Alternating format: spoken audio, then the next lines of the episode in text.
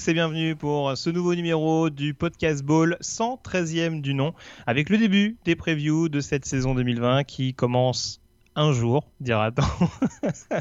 Un focus tout particulier aujourd'hui sur la conférence Big Ten qui est l'ogre de la division Est. Que vaut l'outsider de Bloomington qui aura le droit à la chaise chaude Made in Midwest? Euh, Ce sera bien entendu également l'heure de nos pronostics en compagnie euh, du rédacteur et fondateur du site Development Note, Morgan Lagré. Salut Morgan. Salut Greg, bonjour à tous.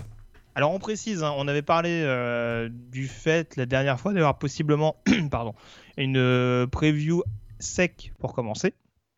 Mais le calendrier faisant, on, va commencer d'ailleurs chaque émission hein, par, par une petite astérisque en précisant que du coup toutes les nouvelles peuvent changer, mais on a privilégié en effet euh, sous ton contrôle le fait de, démarrer euh, ces previews par la conférence Big Ten, notamment parce que la Big Ten a été une des premières conférences à justement réajuster le calendrier en fonction des circonstances actuelles et a annoncé directement que euh, cette saison serait euh, une saison avec euh, exclusivement des rencontres intra-conférences. Voilà, c'est ça que là on avait l'avantage au moins d'en savoir un peu plus, il y avait moins d'incertitude, on a compris que le calendrier serait uniquement avec des matchs intra-conférences, ça nous donne quand même un peu plus de pertinence pour faire la, preview parce que la, la SEC par exemple, on ne connaît pas encore exactement comment ça va se passer.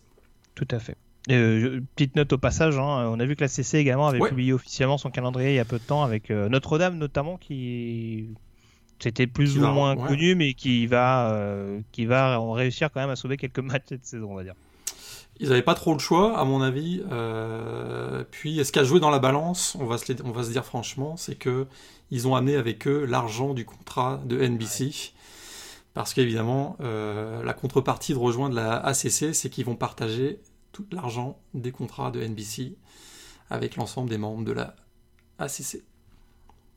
Très bien. Donc on, on reparlera d'ACC plus tard, mais en tout cas, voilà, comme le disait Morgan, c'est vrai que ça nous permet déjà d'en savoir un peu plus euh, pour analyser les forces en présence au niveau de cette conférence.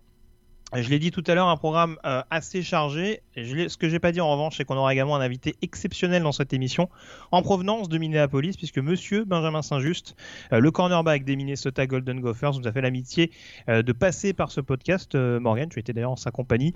on fera donc un retour sur son parcours, sa carrière universitaire, ses ambitions personnelles et bien entendu les ambitions de son programme à l'orée de cette saison pour le moins particulière et au sein de laquelle euh, Minnesota peut avoir quand même quelques prétentions euh, notamment, euh, ne serait-ce en tout cas qu'au niveau de la Big Ten West. Donc voilà, émission, en tout cas interview à suivre un peu plus tard au cours de cette émission.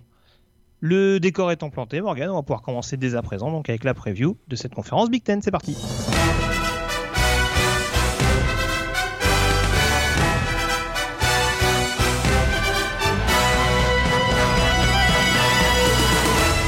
Conférence Big Ten, une des conférences les plus suivies hein, au sein de la première division universitaire, j'allais dire au sein du Power 5.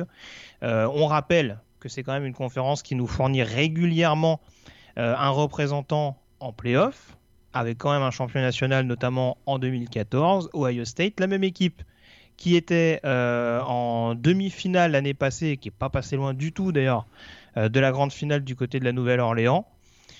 La question qui se pose, Morgan, on a quand même, contrairement à il y a quoi, 5-6 ans, une conférence qui s'annonce assez ouverte avec pas mal de cadors, mine de rien. On en avait parlé euh, notamment lors de la preview consacrée au top 25.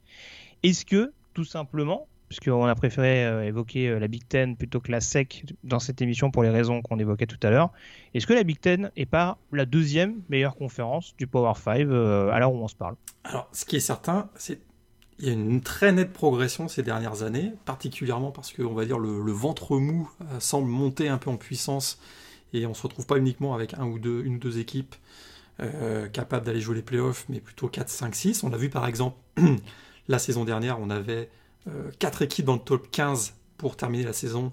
Donc Ohio State, Penn State, Minnesota, Wisconsin. Donc on a vraiment l'impression qu'il y a une montée en puissance de, plusieurs programmes dans la, dans la Big Ten. Cependant, euh, la Big Ten, un seul titre national remporté depuis 2014, donc Ohio State face à Oregon, la première année des playoffs. Pas de playoffs en 2017 et 2018. On se souvient que c'était euh, euh, une période où il, se faisait, où il y avait régulièrement des programmes de la Big Ten qui se faisaient taper par la MAC. Tu te souviens, on, en, riait parfois.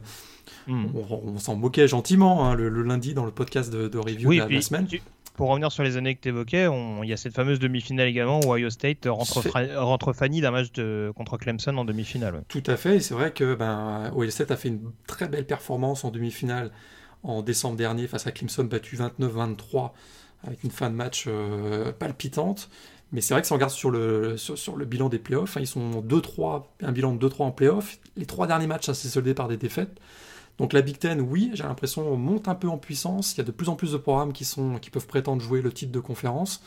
Mais il y a, encore, il y a, quand même, je trouve, encore un blocage euh, derrière la SEC, parce qu'on est d'accord que euh, c'est la deuxième meilleure conférence derrière la SEC. Hein.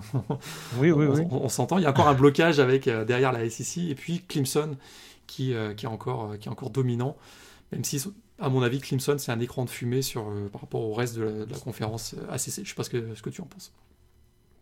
Oui, bah un écran de fumée dans le sens où c'est quoi? C'est oui, ça, ça, oui, c'est l'arbre qui cache la forêt, quoi. C'est vraiment l'équipe euh, qui donne l'impression que la conférence est compétitive, alors que bon, on aura l'occasion d'en reparler. C'est vrai que c'est pas, il y a il y a encore moins de suspense que ce qu'on va aborder dans cette émission. Tout à fait. Ah, la, la SEC, on en reparlera, mais les powerhouse type Miami et Florida State, par exemple, c'est 2-14 euh, la saison dernière. Donc, euh, on a hâte que ça revienne, que ça revienne un peu dans, un peu plus haut au classement, quoi. Mais c'est vrai que la, Oui, vas-y, vas-y. Ouais, la Big Ten, juste pour finir, hein, euh, un point plutôt positif, c'est que l'année dernière, ils ont fini avec le meilleur bilan au niveau national dans les matchs euh, euh, hors conférence, avec près de 75% de leurs matchs qui ont été remportés. Et puis on a à la fin de la saison, 4 équipes dans le top 15 de, de la PayPal, et puis 6 équipes dans le top 25, ce qui est quand même assez intéressant. Et on voit que ben, un programme comme Michigan, par exemple, on va en parler aujourd'hui, ça reste quand même Michigan, même si, euh, si les résultats sont pas encore sont pas à la hauteur de, leurs ambitions. Alors moi, c'est ce que j'allais dire, c'est vrai que ce qui a permis également, malgré tout, à cette conférence d'être nivelé vers le haut, c'est aussi justement, et c'est vrai que ça pouvait prêter un petit peu à débat lors, lorsque cette conférence a été mise en place, c'est le côté qui pouvait paraître initialement un peu déséquilibré entre les deux divisions Est et Ouest. C'est vrai qu'à l'Est, euh, on avait quand même quatre gros morceaux. On a quand même Ohio State, Penn State, Michigan et Michigan State euh, qui se retrouvaient. Et forcément, un peu, un peu à l'instar, par exemple, d'un programme comme, euh, comme Notre-Dame, on sait forcément que, à moins vraiment de grosses contre-performances d'une de ces quatre formations, on sait qu'il n'y aura pas de rencontre facile de remporter. Et c'est ce qui peut, malgré tout, pencher dans la balance euh, dans une année euh, quelconque, hein, je parle pas forcément de cette saison-là, mais forcément dans, une année de base, on se dit bah ça veut dire que le titre de conférence peut pas être galvaudé parce que forcément on sera passé par au moins une ou deux grosses écuries de première division et c'est sûr que forcément ça contribue également au fait que cette conférence soit de nouveau bien cotée. Euh, après on en vient forcément à cette question justement dans cette division Est. on va dire que notamment dans les previews, on s'intéresse beaucoup à ce fameux match de l'année dans la conférence. Est-ce que le vainqueur de la future conférence Big Ten, on va essayer de pas trop spoiler la fin, mais bref, est-ce que le futur vainqueur du match notamment entre Penn State et Ohio State euh, semble promis justement à ce titre de conférence? C'est sûr que là, clairement, les deux programmes semblent un peu au-dessus du lot en 2020. Euh, On rappelle qu'on les avait mis 6 et 3, il me semble, de notre euh, top 25 euh, preview. Exactement. Et ce qu'on avait déjà indiqué à ce moment-là, c'est qu'il y avait y a une domination en termes de recrutement ces dernières années, notamment les 3-4 dernières années. Ohio State est dans le top 3 régulièrement, Penn State dans le top 5 ou le top 10 et a clairement, avec l'arrivée de James Franklin, c'est très nettement amélioré sur ce, sur ce plan du recrutement. Et du coup, il y a du talent à peu près partout dans les deux effectifs, euh, côté Buckeyes et Nittany Lions. C'est sûr que ça finit quand même par jouer. Hein. Quand on a des 4-5 étoiles à peu près sur, euh, sur toutes les lignes, ça finit quand même à un moment donné par faire une différence. Et, euh, et aujourd'hui, avec d'abord les résultats de l'an dernier et une sorte de stabilité dans les deux programmes en termes de recrutement, on sent qu'il va y avoir un relais qui va se faire entre l'ancienne génération et la nouvelle qui, va être assez fluide. Et du coup, on a du mal à imaginer que Ohio State et Penn State soient pas au coude à coude tout au long de l'automne. Voilà. Est-ce que Michigan te paraît si loin que ça? Si on continue à analyser un peu, encore une fois, c'est pareil, si on s'appuie sur la preview, euh, ils étaient quand même pas mal en retrait. Est-ce que tu es quand même optimiste, notamment pour cette question du changement de quarterback? Ouais, ça c'est difficilement occulté. On, rappelle qu'il y a des batailles qui vont être intéressantes. Il n'y a pas de titulaires officiellement qui ont été nommés du côté d'Ann Arbor. Pas encore. Mon intuition, c'est quand même Dylan McCaffrey, euh, parce qu'il est plus rapide, il a une meilleure lecture que Joe Milton va être choisi pour diriger l'attaque des, Wolverines, mais effectivement, euh, Jim Harbaugh a toujours ce problème hein, depuis qu'il est arrivé, c'est-à-dire que euh, il n'a pas trouvé celui qui va diriger. Euh, il pensait avec chez Patterson, ça n'a pas été un grand, grand, grand succès. Il n'a pas celui qui va faire la différence au poste de quarterback du, côté des Wolverines. Et c'est vrai que Josh Gattis, qui arrivait avec, avec un système plus tourné vers l'attaque aérienne, il doit s'impatienter. J'imagine aussi que euh, qu'on trouve ce leader. J'ai quand même plus l'impression que euh, on va avoir Dylan McCaffrey. Et ce qui m'inquiète, c'est qu'on a une incertitude sur le poste de quarterback, mais on a aussi une incertitude pas mal sur la ligne offensive. Parce que c'est vrai qu'on a Jalen Mayfield qui est, un, très très bon joueur, mais il y a quand même eu des départs assez importants, dont celui de John Runyan Jr. et euh, César Ruiz et Ben Bredesen, etc., etc. Donc ça, va être un peu difficile. J'ai l'impression qu'offensivement, malgré le retour de, Nico Collins au poste de, receveur, et les prometteurs, Zach Charbonnet, peut-être la, révélation de l'année au poste de running back dans la, dans la, Big, Ten, malgré tous ces retours, on, a encore quand même euh, du mal à voir une équipe de Michigan pouvoir rivaliser avec Ohio State et Penn State. Ouais, il va falloir que Don Brown fasse encore des, pas mal de miracles en défense pour euh, essayer de stopper un peu l'hémorragie et, et de relancer efficacement le programme, en tout cas de lui laisser suffisamment de temps Ouais. Euh, pour que l'attaque puisse carburer comme il faut. Parce que du côté de, Penn State et Ohio State, offensivement, là par contre, on a des grosses armes. C'est vrai qu'on avait parlé dans le, dans le top 25, on a déjà parlé bien sûr de Justin Fields qui est, qui est le quarterback, donc vedette de, des Buckeyes, qui sera probablement un candidat au trophée euh, S-Man avec des statistiques euh, absolument hallucinantes, au sein d'une attaque qui tournait à 47 points l'an dernier, 530 yards par match. Et, et on a voilà, il y, a eu, quelques départs. Il y a J.K. Dobbins, bien sûr, qui est parti, mais il y a l'arrivée de Trey Sermon au, poste de running back. Pour soutenir Justin Fields, on risque de voir d'ailleurs beaucoup plus le jeu au sol cette année, à mon avis, du côté de Ohio State, mais il y a quand même, au niveau des receveurs, euh, Chris O'Leary, euh, Garrett Wilson, euh, Demario McCall. Peut-être on va voir aussi le true, freshman Justin Fleming, qui est un prospect 5 étoiles. Donc il y a vraiment, vraiment, encore une fois, tellement de talent du côté de Ohio State que, sont vraiment au-dessus du lot par rapport à, à, Michigan. Peut-être on peut dire un petit mot de, Penn State aussi, d'ailleurs, offensivement. Euh, c'est vrai qu'ils ont vu l'arrivée de, Kirk Siaroka, donc au poste de coordinateur offensif, qui va arriver avec sa RPO à gogo, à, mon avis. Et on va voir, euh, on va voir qui va pouvoir euh, plus de 3 milliards l'an dernier et 28, 28 TD. On va voir que c'est un joueur qui, qui, est capable, à mon avis, de gagner des yards à la passe et au sol il sera bien aidé euh, par un des, solides euh, running back Journey Brown et puis le, Titan vedette, un Pat Firemouth qui, qui sera peut-être un, des, un joueur de, premier tour de draft en 2021. Ouais, donc gros, gros, gros facteur en tout cas pour Michigan, euh, l'attaque. Il y a une équipe dont on ne parle pas trop dans cette, dans cette Est et qui pourtant offensivement a, a quand même pas mal affolé les compteurs également l'année passée, c'est Indiana. Euh, une équipe qui revient très clairement sur le, sur le devant de la scène. Hein. on dira après notamment l'échec euh, Kevin Wilson.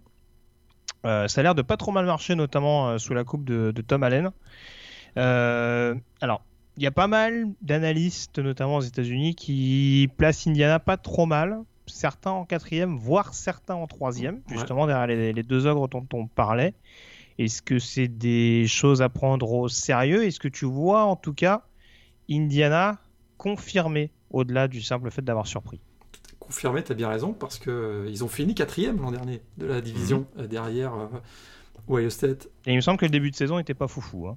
Exactement, ils pas, non pas vraiment, ils avaient perdu, ils, avaient gagné difficilement contre Connecticut si je me souviens bien.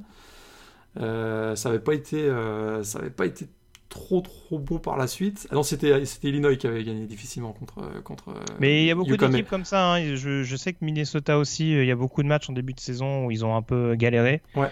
Et Illinois, bon, c'est bon, ça pas, ça pas toujours. Je me rappelle d'un succès un peu étriqué à Maryland, il me semble en, en début de saison. Ouais. en début de saison. Et ce qui a fait la différence, c'est que euh, ils ont démarré l'année avec Peyton Ramsey comme quarterback, et puis euh, finalement on a donné les, les clés de l'attaque à Michael Penix, qui est vraiment un, un quarterback avec un énorme potentiel, qui à mon avis peut devenir une des stars de la conférence d'ailleurs, avec un bras puissant, incapable de gagner des yards au sol, et surtout autour de lui. Hein, il a des playmakers euh, dont on parle de plus en plus, euh, notamment Wop Filior, qui est un, coureur de 100 mètres aussi d'ailleurs à l'université Indiana, qui a fait 70 réceptions, plus de milliards sur réception l'an dernier. Il y a Ty Freefogel aussi qui est excellent comme euh, plutôt dans un slot receiver. Puis on a au poste de running back Steve Scott de Third, qui a été avec 10 touchdowns l'an dernier, qui a été aussi une des révélations. Donc vraiment, on a le sentiment que les Hoosiers sont prêts à, faire tomber l'un des Blue Bloods euh, de la Big Ten. Et c'est vrai que ben, ils ont à leur programme, on ne connaît pas encore exactement le calendrier, mais si on regarde ce qui était prévu en 2020, ils ont Wisconsin, Ohio State, Penn State, Michigan State, Michigan à leur programme, à leur calendrier, je veux dire. Euh, J'ai l'impression qu'ils peuvent confirmer, parce qu'il y a un élan qui clairement... Euh, un élan positif autour de ce programme, qui a fini quatrième de la Big Ten S l'an dernier devant Michigan 7. Ils ont, puisque Indiana a fini 8-5, Michigan 7 7-6. Mm. Et en défense, euh, il y a aussi des joueurs qui, qui montent en, en, puissance, notamment sur le backfield défensif, avec un, un joueur comme Taiwan Mullen notamment. Oh, le frère de Taiwan Mullen, je crois. Et ah bah tu vois, tu me l'apprends. Je, le, semble que c'est son frère. Ouais. Tout à fait. Mm. Ouais, bah écoute. Et puis. Euh, Mais très très bon joueur, je te rejoins.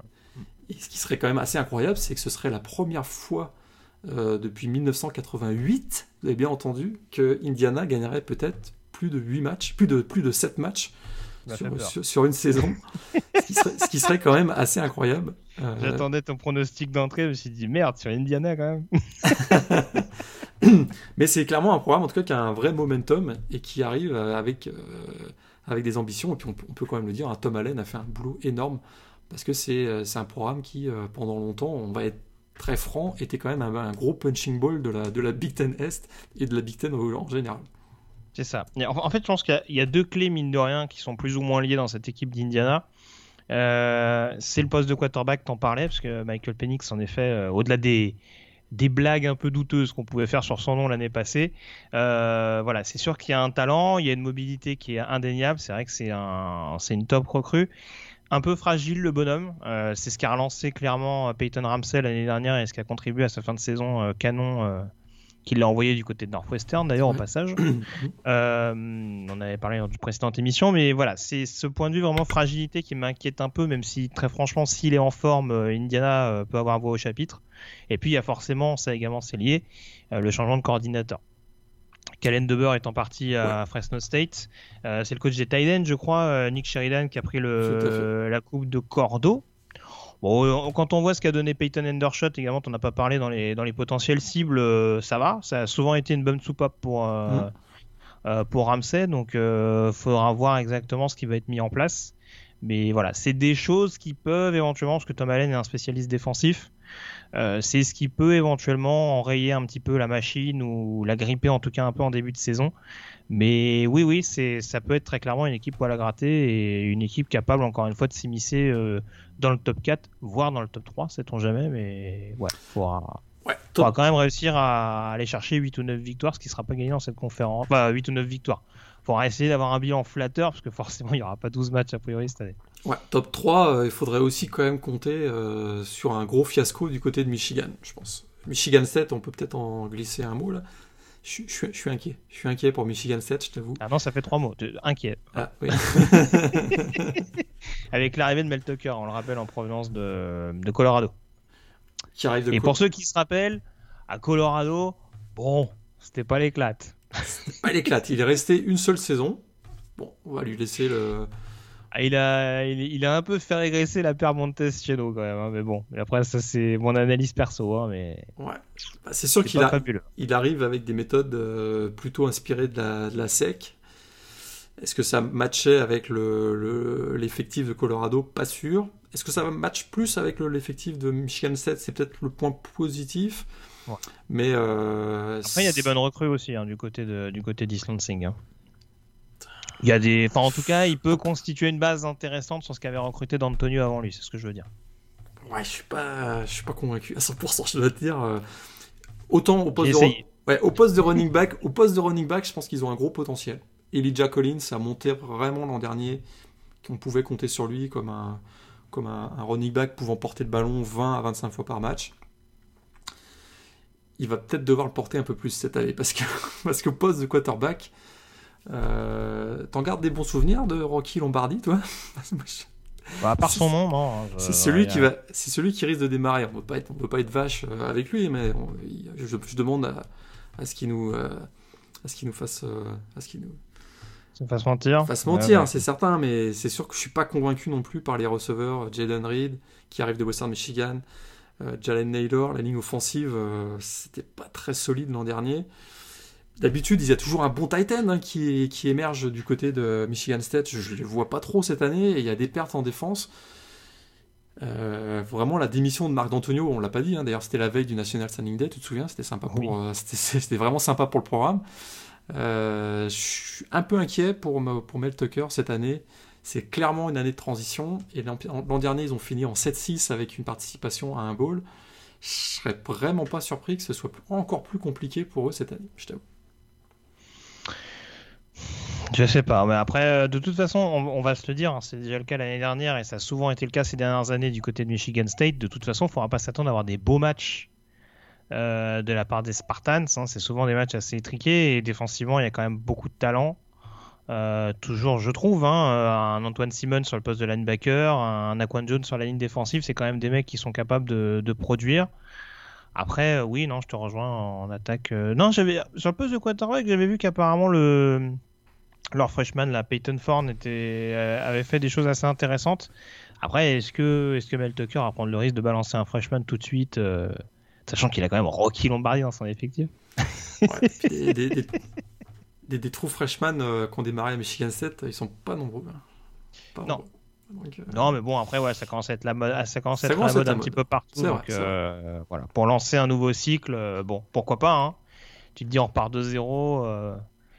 Bah, j'espère qu'ils vont pas repartir de zéro victoire sur la saison 2020 quand même. J'espère pas non plus quand même. A priori, Rutgers a pris un peu d'avance malgré le retour de, ah, ça, de Greg Mais ça, c'est un autre dossier dont on va parler un peu plus tard. ouais, tu veux qu'on en parle vraiment en détail? Parce que je pense qu'il ne va pas y avoir grand chose à en dire. Hein, parce que même la bataille des quarterbacks, je pense que ça va être quelque chose d'assez sensationnel. Euh, avec l'arrivée de Noah Vedral, d'ailleurs, l'ancien quarterback de Nebraska et UCF, je crois, qui change encore de programme pour, euh, pour se tirer la bourre et on a hâte. Hein. Franchement, euh, j'ai failli ah, prendre un billet pour le New Jersey encore hier, malgré les restrictions sanitaires, juste pour aller voir cette bataille avec Arthur Stitkowski. Donc, qui, avait, qui, avait, eu une stat assez hallucinante, tu t'en souviens, il y a, je pense il y a deux ans, où je crois qu'il avait terminé le match avec euh, une passe complétée et quatre ou cinq interceptions, je crois.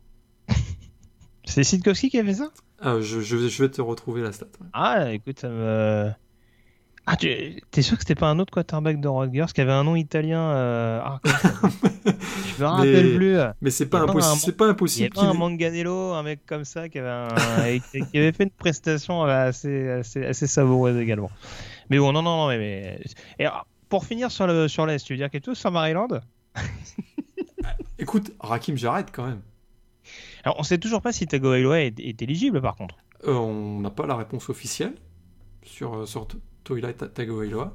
Mais alors, pour, le coup, c'est vrai qu'il y a une grosse reconstruction. J'anticipe un peu sur la réponse. Hein, euh, voilà, ça, on a vu l'année dernière que la route allait être un peu plus longue que prévu sous la coupe de, Mike Loxley. À titre personnel, je continue d'être un peu, un peu réservé sur le cas du head coach, qui a certes des bonnes aptitudes de recrutement, mais euh, je sais plus. C'était quelle équipe qu'il avait coaché avant? Ou ça s'était pas du tout bien passé d'ailleurs? C'était un programme du groupe of five. Euh, essayé de trouver ça. Euh... C'était pas de New. C'était pas de New Mexico Je crois que c'était New Mexico. C'était New Mexico, voilà, c'est ça. Trois années, un bilan de 2,26. Hmm bon. Et après, euh, voilà, bon, on peut, on peut être meilleur. En... Il, me semble, il me semble que Mario Cristobal, ça n'a pas marché à Florida International et il a des bons résultats à Oregon. Hein. Tout à fait. Mais bon, pour l'instant, à titre personnel, je continue d'être un peu sceptique sur le coach. Après, en l'occurrence, s'il arrive à bien s'entourer, à convaincre des prospects intéressants comme, euh, comme Jarrett et, et Tagovailoa, euh, pourquoi pas c'est sûr, sûr, que l'année dernière, ils ont, fini, ils, ont été, ils ont eu beaucoup, beaucoup de blessures l'année dernière. Il faut quand même l'admettre, euh, notamment au poste de receveur. Je pense que Deschante Jones s'était blessé. Mais ils finissent quand même avec la 109e attaque du pays, la 109e défense du pays. Donc On rappelle que McCluskey est un coach offensif. Hein, donc c'est pas, c'est pas top. Euh, c'est sûr qu'ils ont un, un, coup formidable avec la recrue, le recrutement de Rakim Jarrett. Euh, qui est originaire du Maryland et qui a décidé, qui avait pourtant comité à LSU, qui a décidé finalement de revenir à, Maryland. Donc on est, ça c'est quand même un point très positif. Mais euh, écoute, défense horrible l'an dernier.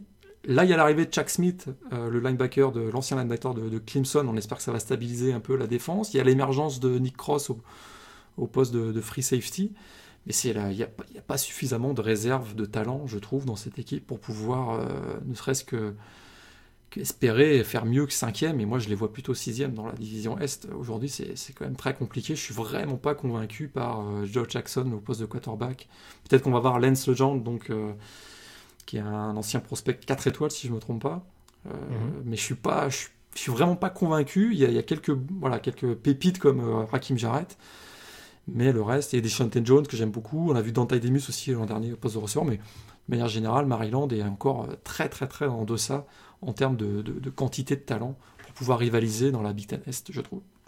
Oui, non, c'est sûr, c'est sûr. De toute façon, euh, c'est vrai que là, d'apparence, euh, on est quand même parti pour avoir un, on va dire, une bonne séparation entre les quatre premiers et puis un trio, on va dire Michigan State un peu au-dessus de Maryland et Rutgers qui sont quand même partis pour une bonne année de, construction, euh, voilà. Avec Maryland qui forcément aura des prospects un peu plus excitants à disposition que Rutgers.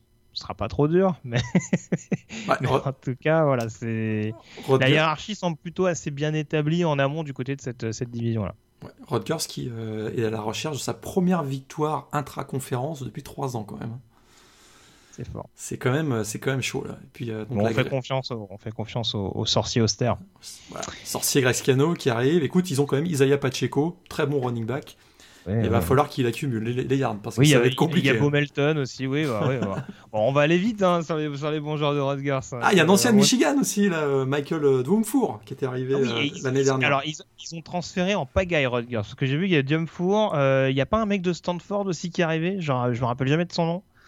ça va me revenir. Mais je crois que c'est un DB ou un ou un lineman défensif de Stanford qui est arrivé, mais il y a plein de, il y a plein de recrues partout du côté de, de transfert, en tout cas du côté de Rutgers.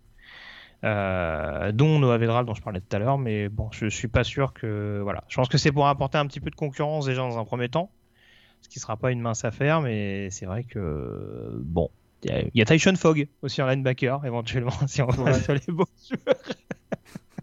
mais encore une fois, ça va aller très rapidement, hein, je vous rassure voilà, du côté de Rodgers, euh, je pense que, comme tu disais, là pour le coup, ils sont un peu condamnés à gagner un match de conférence s'ils veulent au moins avoir une victoire cette saison.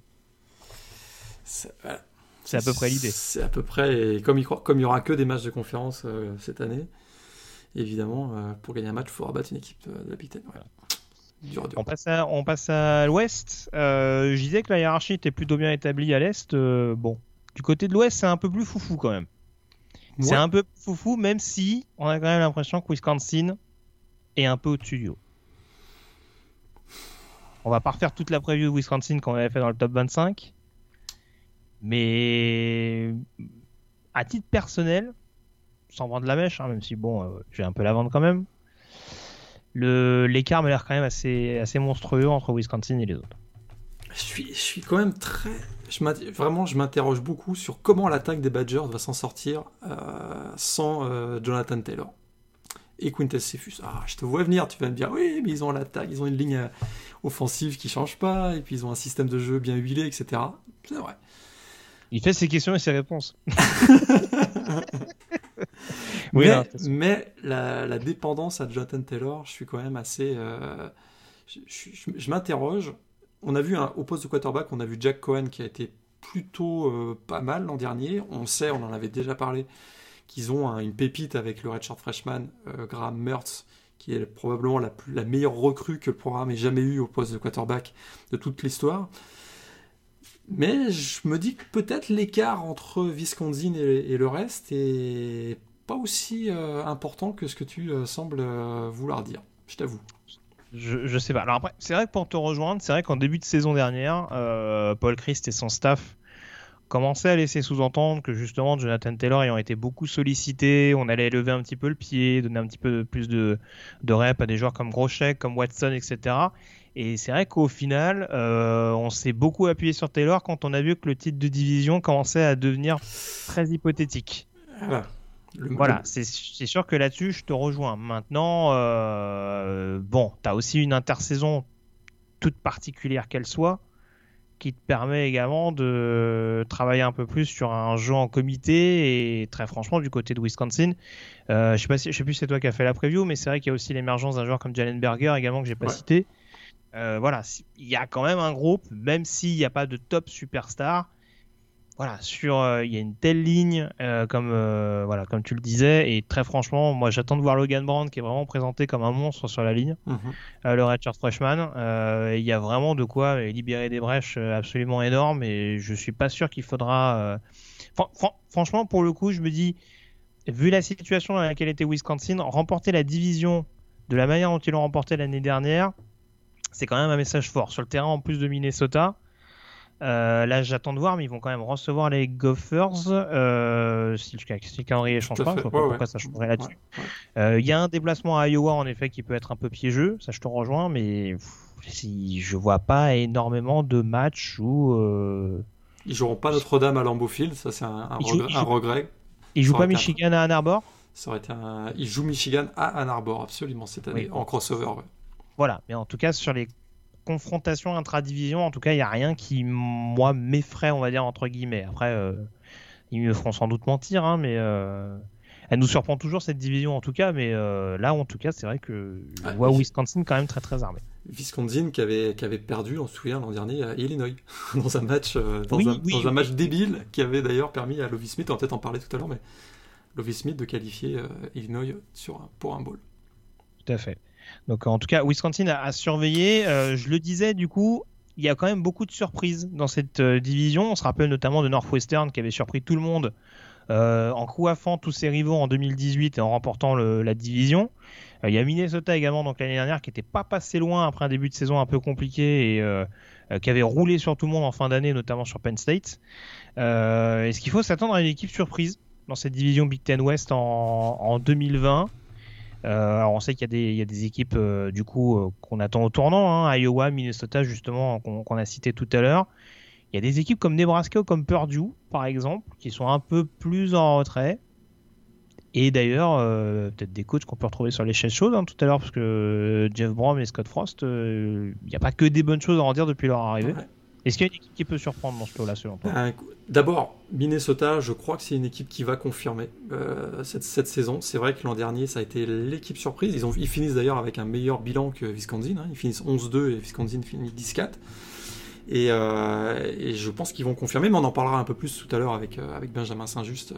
donc on va peut-être pas s'attarder. Mais moi, si je devais dire une équipe surprise, ah, je suis à fond dans le bon wagon de Purdue. ah, mais là, clairement, Purdue all the way.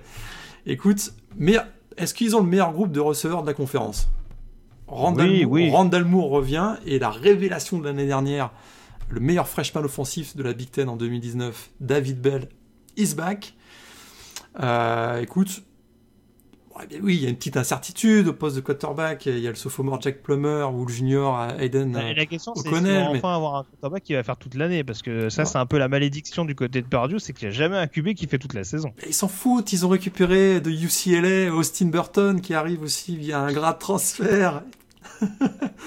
il y a Jeff Brown, Jeff Brown, le, coach qui écoute, euh, je trouve, va, faire franchir un cap à cette équipe des Boilermakers. Et en défense, ils ont aussi un excellent pass rusher. On en avait parlé, je crois, George Karlaftis. Mhm. Euh, excellent pass rusher. Moi, j'y crois. Moi, j'y crois. Bon, c'est sûr que. Il récupère pas Lorenzo Neal d'ailleurs? Lorenzo Neal au poste de défensif tackle ils seront sous la direction de Bob Diaco. Ça, je suis pas sûr que ce soit. oh, t'exagères. Pas sûr que ce soit une bonne nouvelle. défensif de Notre-Dame lors de la finale nationale. T'es vraiment ingrat. Je suis vraiment ingrat. C'est peut-être à un préjugé. Celui qui a tout appris à Montaï Théo. Ouais, J'ai peut-être un biais cognitif avec notre ami euh, Bob Diaco, mais euh, Il était où l'année dernière? C'était Louisiana Tech, non? Il était.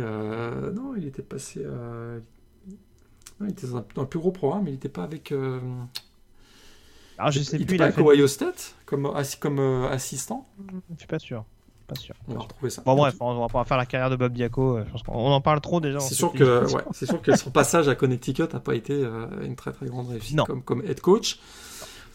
Et puis on, on fait des blagues hein, parce qu'il peut avoir, c'est quand même quelqu'un qui a une qui a une très très bonne réputation sur le, sur le développement des linebackers notamment. On se souvient avec Mantai Teo qui était son, son mentor notamment. Donc c'était un... moi j'ai perdu. Écoute, s'il faut choisir l'équipe surprise de 2020 dans la dans la Big Ten West, je choisirais Purdue, mais je pense que Minnesota va venir chatouiller euh, Wisconsin et, pourrait même vouloir se venger de la défaite face à Wisconsin l'année dernière. Je retiens que tu es inquiet de la ligne offensive de Michigan, mais pas de celle de Purdue, ça me rassure. Mais euh, non, non, non, mais euh, bon, ça fait plusieurs années qu'on attend quand même la confirmation du côté de Purdue, parce que c'est vrai que Jeff Rom, Jeff pardon, fait pas du, mauvais boulot très, très clairement, mais c'est vrai qu'il y a toujours cette irrégularité chronique. Euh, cette inconstance, alors forcément liée en effet aux blessures. On rappelle que l'année dernière, ils perdent quand même Randall Moore, euh, Lorenzo Neal. Il y a quand même beaucoup de joueurs importants beaucoup de cadres euh, qui sont pas là, avec euh, également en effet les, problèmes d'Elijah Sendelar qui a dû d'ailleurs prendre une retraite anticipée par rapport à ça. Euh, moi, ce qui m'inquiète un peu, c'est que avant Purdue, c'était avant tout le jeu au sol, et je trouve que ça redevient unidimensionnel, mais de l'autre côté, c'est-à-dire qu'ils ont plus vraiment d'alternance à la course pour mettre moins de pression justement sur le QB. Et ça, c'est problématique quand t'as pas un quarterback vraiment top top élite. Et puis, euh, ouais, je, te dis, je sais pas, il y, a ce truc en effet où forcément on retient euh, cette déculottée qu'ils avaient mis à Ohio State il y a quelques années, ah, ça commence à remonter encore un petit peu.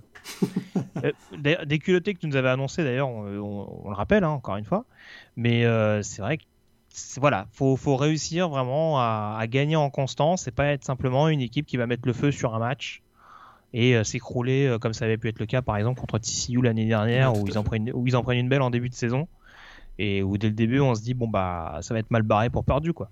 Mais avec, Bob ça va changer. J'ai retrouvé Bob Diaco d'ailleurs, euh, au Louisiana Tech l'an dernier, mais il était passé par Nebraska et Oklahoma. Ouais, c'est ça. Oklahoma où il était coach des linebackers et il avait quand même aidé euh, le développement de Kenneth Murray quand même. Oui. Oui, oui, non, mais c'est pour ça, c'est pour ça. Il y a des. Oh, après, il y a des bons backers à perdu. Hein. Bon, il me semble c'est Derrick Barnes, je crois, qui, qui repasse safety plutôt. Mais euh, non, non, il y a des, non, non, il y a des bons. très souvent, il y a une bonne escouade. On rappelle qu'il y a Marcus Bailey notamment qui a été drafté euh, il n'y a pas si longtemps que ça. Je crois que Javon Bentley également qui joue aux Patriots euh, désormais est passé par là-bas. Donc non, non, c'est souvent, c'est souvent une bonne, une bonne équipe dans ce secteur-là. on s'intéresse justement à des équipes qui sont encore un peu plus en retrait. avec notamment des équipes qui ont la possibilité, un petit peu comme Illinois l'année dernière, de surprendre et de participer à un bowl en fin de saison du coup, deux questions. on, a fait un petit tir groupé avant cette émission. Euh, on a quatre équipes qui étaient très en retrait l'année dernière. Deux équipes dont on a déjà parlé, Maryland et Rutgers tout à l'heure dans la division Est. Illinois et Northwestern qui sont un petit peu comme d'habitude, on dirait un petit peu plus en retrait dans cette division Ouest. Euh, je retiens qu'on n'a pas parlé de Nebraska au passage, hein, mais on, en reparlera peut-être tout à l'heure. Euh, sur ces quatre équipes, qui a le plus de chances selon toi de participer à un bowl en fin de saison? Northwestern, ils ont fait comme une belle l'année dernière, puisqu'ils sont passés de 9 victoires en 2018 à 9 défaites en 2019. On s'en souvient. Ah, mais je parlais d'inconstance, euh, Northwestern, c'est pas mal. Ouais, c'est pas mal. Ils ont, ils ont quelques joueurs sympas. Je trouve que euh, running back, Isaiah Bowser, et puis un super linebacker, Paddy Fisher. Puis titulaire de retour en défense, ça, ça peut être euh, une certaine stabilité qui va, qui va les aider. Peyton Ramsey, on en a parlé, 23 titularisations à Indiana. Mais j'y crois à Illinois. J'y crois. Écoute, euh, Lovie Smith fait quand même du, bon boulot. Il avait annoncé l'an dernier que l'équipe, on s'était d'ailleurs pas moqué de lui, mais on l'avait un peu regardé avec, euh, avec nos grands yeux. Euh, il avait annoncé que Illinois jouerait un bowl. Ils y sont parvenus. Alors ça n'a pas été pas été sans difficulté puisqu'ils ont dû battre Wisconsin, j'en parlais tout à l'heure, 24-23. ils ont été gagnés à Purdue, puis, puis, derrière ils ont réussi le plus gros comeback de leur histoire. Tu te souviens du 28 à 3 Je n'entends pas... ce que tu dis. Je vais pas ah, on est coupé, Morgan. Je n'entends plus ce que tu dis. Mené 28 à 3, ils l'ont finalement emporté 37-34 contre Michigan State. Et, euh, et, finalement, donc, ils ont participé à un, bowl qu'ils ont perdu d'ailleurs contre Cal quelques semaines plus tard. Mais moi, écoute, Brandon Peters au, poste de, quarterback, l'ancien de Michigan, j'aime bien. Je trouve qu'il a trouvé, il a trouvé une équipe qui lui va bien. Il y a des bons. Bah, je te coupe juste pour la question des quarterbacks, mais je trouve qu'il y a vraiment justement un groupe de, de quarterbacks qui est assez intéressant justement. Hein. Parce que mettre Matt Robinson sur le poste de en, backup, ça a l'air d'être un, joueur assez solide. Et alors j'ai oublié son prénom bien entendu, mais euh, il y, a, y, a une des grosses recrues. En plus c'était Williams, je me rappelle plus de son prénom malheureusement, euh, qui est arrivé en fanfare du côté d'Illinois également, qui a un côté un peu plus euh, un peu plus mobile. Mais il y a vraiment un groupe de, de quarterbacks. Je serais même pas étonné si c'est pas euh, Brandon Peters qui commence la saison. Je pense que ce sera lui forcément pour continuer sur la fin de saison passée. Mais en effet, ce qui, peut pousser à l'optimisme, en tout cas euh, du côté de Champagne, c'est en effet cette, euh, cette attaque un peu plus performante et notamment ce poste de quarterback où c'est beaucoup, beaucoup, beaucoup plus rassurant que ce qu'on a longtemps connu du côté d'Illinois. Ouais, parce qu'on du côté d'Illinois, on a eu n'a pas eu que des perles, on va dire, au poste de, de ah, ou des joueurs qui ont eu des difficultés, on, va dire. Puis euh, effectivement, j'aime bien aussi au poste de, en, défense. L'attaque c'est beaucoup mieux, notamment euh, Ricky Smalling au poste de receveur, mais j'aime bien aussi au, poste de linebacker Jack Hansen qui était qui est sur la watchlist là de, pour le trophée euh, Butkus. Puis je, trouve que par contre, c'est vrai qu'ils ont perdu Reggie Corbin au poste de Ah, j'allais y venir. Ça, ça, meilleur coureur de l'équipe en 2018-2019, ça fait quand même un gros trou dans l'attaque. Hmm. Ah ouais, bah ça va, ça va jouer du comité. Hein. Ça, va, du comité. ça va sûrement jouer du comité. Je crois que c'est Ravon Bonheur qui est attendu pour. Euh, ou Mike Epstein, ouais, je crois que c'était Mike Epstein. Le bien nommé, Ravon Bonheur. Ouais. ah, les Américains qui s'appellent Bonheur, faut qu'ils l'assument. Hein. Franchement, ça va pas être facile à porter tous les jours. Et puis. Pardon, euh, Mais moi, moi j'y crois. Moi, j'y crois. Écoute, euh, à Illinois de, de faire un bowl, euh, de faire un bowl cette année. C'est sûr. Parmi les quatre équipes, là, Illinois, Rutgers, Northwestern, Maryland, je mettrai pas ma paye sur, sur une de ces quatre équipes pour faire un bowl, pour dire les choses, pour dire les choses très clairement quand même. Mais s'il faut choisir, je dirais Illinois. Très bien. Non, non, mais je suis d'accord avec toi. Oui, Illinois. Après Northwestern, ouais, je, je les voyais bien en en 3-4 peut-être dans la division. Franchement, c'est ça m'étonnerait pas en tout cas euh, que ils, arrivent à récupérer comme comme seul Pat Fitzgerald peut le faire, à voler 3-4 matchs, enfin voler, le terme, est un, terme est un peu fort, mais euh, oui, à cette juger 3-4 matchs que personne leur, euh, leur voyait récupérer, et voilà. Le fait qu'ils récupèrent un quarterback sur une, sur une bonne lancée, plus un running back qui était hyper performant quand il a été lancé avant sa blessure de l'année dernière, Bon, ça peut en tout cas donner une attaque euh, beaucoup plus intéressante et bon, défensivement, c'est pas non plus une équipe qui prend l'eau euh, tous les tous les samedis quoi. Avec un nouveau coordinateur offensif, Mike Bajakian, qui arrive donc euh, du côté de Northwestern, qui, Northwestern qui est quand que tu connais, que tu connais bien d'ailleurs. Et, et Northwestern qui est une aberration, pardon, mais un programme qui, compte que des 2 et 3 étoiles et qui parvient à aussi bien performer au niveau de la Big Ten, c'est quand même tout à fait tout à fait remarquable. Quoi. Ouais, euh, oui, non, non. Euh, euh Badjakian, c'est euh, Boston College l'année dernière. Tu, tu me tu Tout à fait. pas fait ouais. Donc, oui, donc du gros jeu au sol. A priori, ça va être du bon gros jeu. Ben, Il n'y aura pas la même ligne, mais gros jeu au sol. Ils ont Isaiah Bowser en plus, donc c'est sûr que ça risque de jouer pas mal au sol. Et sur la ligne, j'aime bien Rashon Slater aussi, hein, qui sera un joueur à surveiller sur le poste de, de tackle gauche. Euh, je pense qu'on a fait à peu près le tour sur les principales données. On va forcément terminer avant de donner nos pronostics. Il faut savoir qui a le plus de chances de se retrouver sur une chaise chaude cette année. C'était compliqué. Ah, il y a, y a deux, trois candidats. Certains diront des candidats réguliers.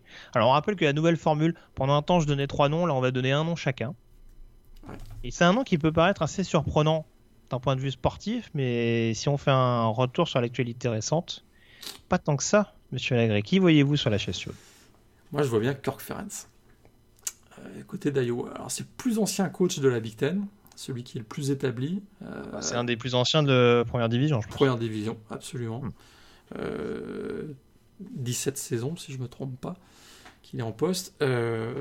c'est pas tellement sur le sur le c'est pas sur le plan sportif, tu l'as dit, parce que rien à dire. Hein. c'est vrai qu'Iowa recrute chaque année au mieux des trois étoiles et ils ont une énorme capacité à développer les joueurs avec des résultats assez étonnants. Euh, quelques finales de conférence ces dernières années, une participation au Rose Bowl il n'y a pas si longtemps que ça. J'en ai pas parlé, mais ils ont souvent des lignes assez intéressantes. hein. Je crois qu'ils ont mis la main sur Jeff Eflin, le, le lineman défensif de Northern Illinois, il y a pas, il y a pas longtemps en plus. Ouais, tout à fait. On a 11, euh, 11 bilans positifs sur les 12 dernières saisons. Donc, euh, écoute, 10, 10 victoires l'an dernier encore.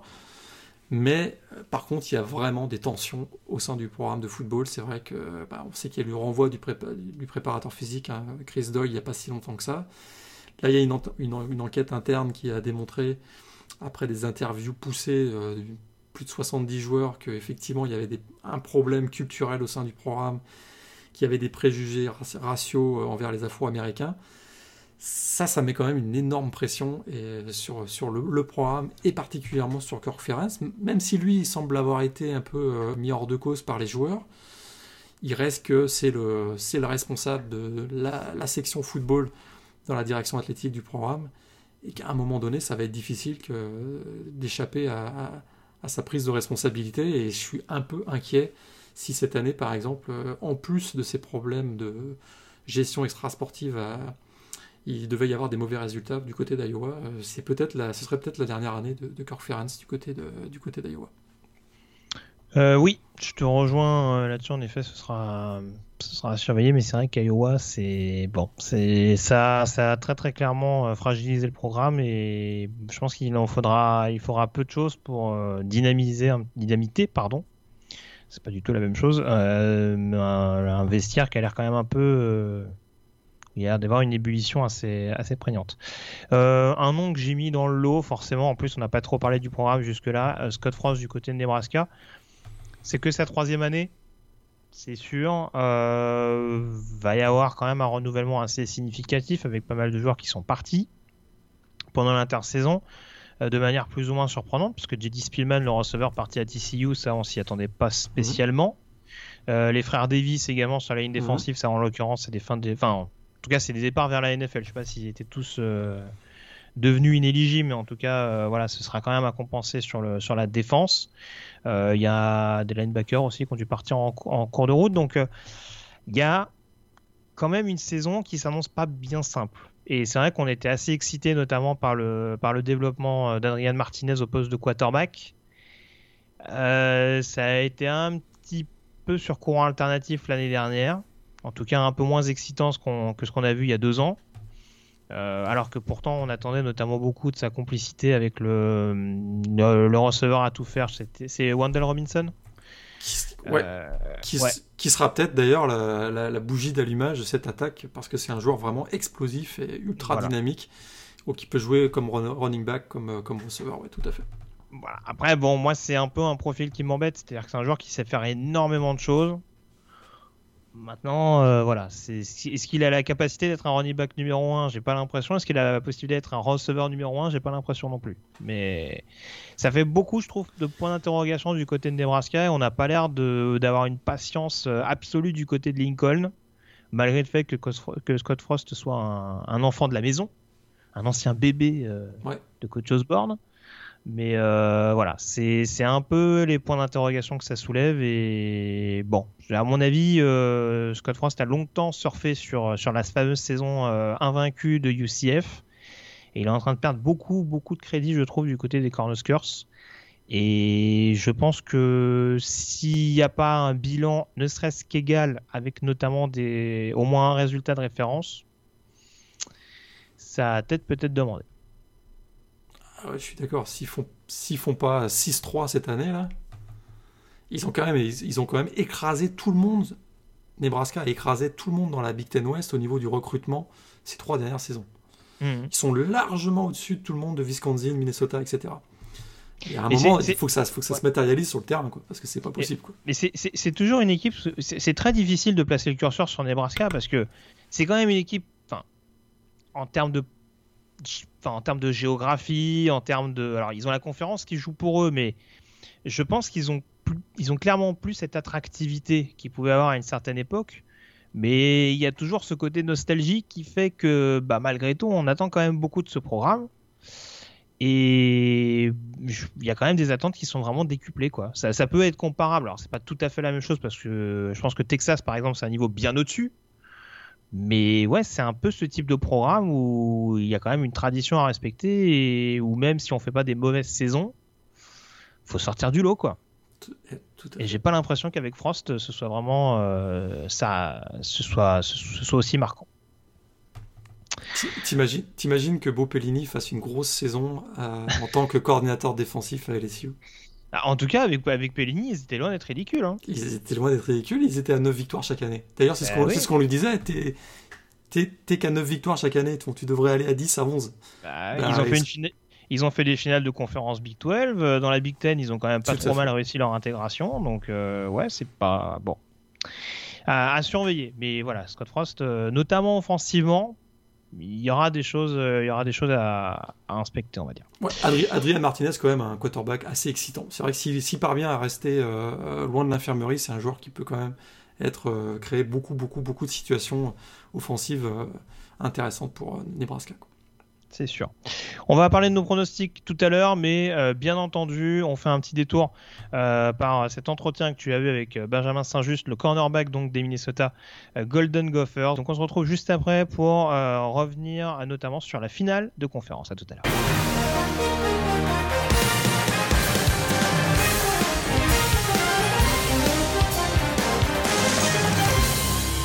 Alors, nous avons aujourd'hui de la grande visite, puisque euh, je suis très heureux, très honoré euh, d'avoir parmi nous euh, le cornerback ou le, le demi-défensif, comme on dit au, au Québec, des Golden Gophers de Minnesota, Benjamin Saint-Just, qui est avec nous en direct de Minneapolis finalement.